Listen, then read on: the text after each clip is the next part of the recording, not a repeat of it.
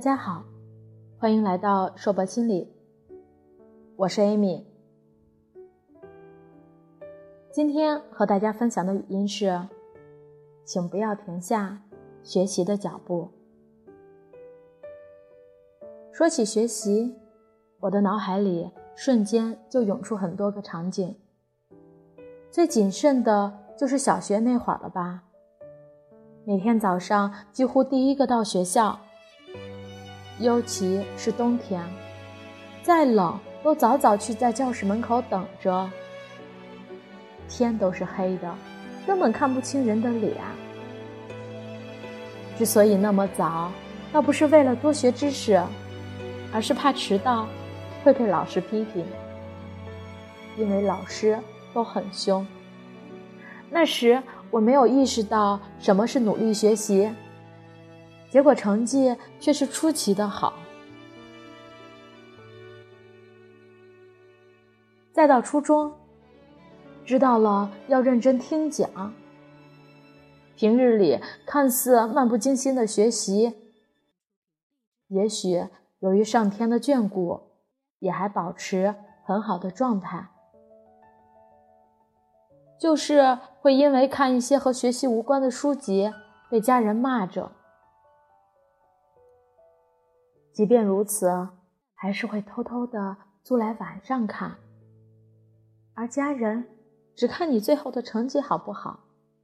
至于其他繁忙的农活，让他们无暇管我太多。高中后，班级里人才济济，学习就不是那么轻松的事情了。所有人都把成绩很当一回事儿，我也会因为没有考到第一而被爸爸责备。农村的孩子知道学习是走出来的唯一出路，所以我也变得很紧张学习。我越想发奋，就越使不上劲儿；越焦虑，也就越找不到方向。无数次下决心要做。很在意，甚至刻意的在脑子里填满学习这件事情。时间一天天、一月月的过去，很快，高考就给了我当头一棒。家里人不甘心啊，我也不想就此认输。补习，我脚踏实地，一点一滴的努力着。眼看曙光在即。这次考试却因为身体不舒服，再次以失败告终。我无话可说，也许这就是命运对我的惩罚吧，惩罚我不珍惜学习的美好时光。所以我没有任何反抗的听从了家人的安排，就读了一所师范类专科大学。高考的失利让我特别的挫败。在我看来，我的大学将会是在混日子等学历，然后再参加工作。我以为以后的日子，我与学习再也无缘。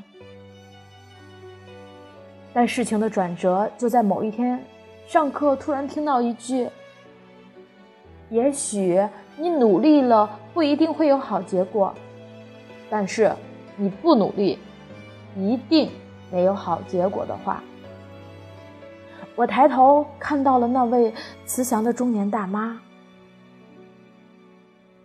我的教育心理学老师。从此，我喜欢上了听她说话，因为总有一种一语惊醒梦中人的感觉。他也看出了我对心理学的热爱。一天下课，他邀请我一起去那座庞大的、庄严的图书馆，说是。要推荐一些心理学书籍，但是走到门口的时候，我迟疑了，因为在那之前，我觉得那个地方是给那些爱学习的、学习好的人去的。只记得当时老师说了一句我至今都难忘的话：任何人、任何时候都有学习的权利，请不要停下。你学习的脚步。从那以后，我记住了那句话，喜欢上了那个地方。我明白了，学习是每一个人的权利，不是好学生的专属。只要你愿意，任何时候开始都不晚。观念的转变让我的大学生活更充实、更实在了。不过后来由于经济原因，没有继续升本深造，还是有一点小小的遗憾。但是成功应聘高中教师的职位，还是给我三年的大学生活画上了圆满的句号。工作后的我也没有停下学习的脚步，年长的两位老师也很愿意指导这个好学的我。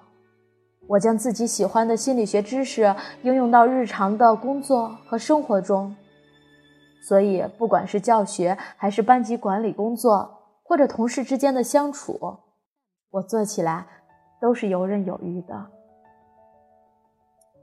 我想这一切应该都是得益于当初和心理学结下的不解之缘吧。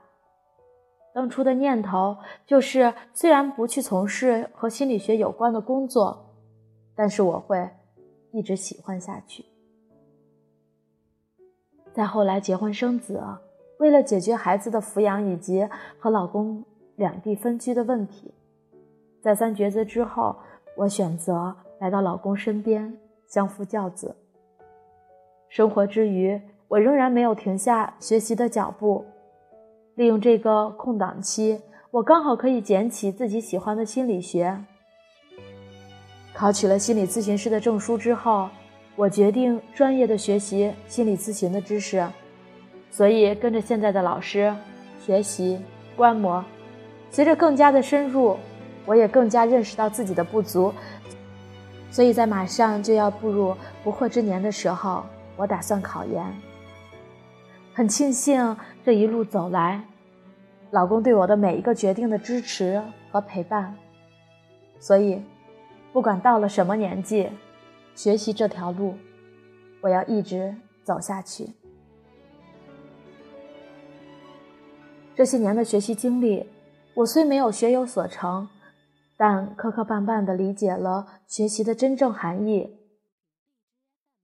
如果说早年的学习，我只是单纯的以考学为目的，为了成为家人期盼的样子，而现在的经历，是为了把自己塑造成自己喜欢的样子。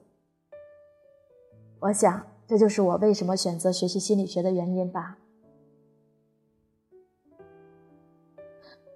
最后，我想说，对于学习，我还在路上，或者说，才真正的开始呢。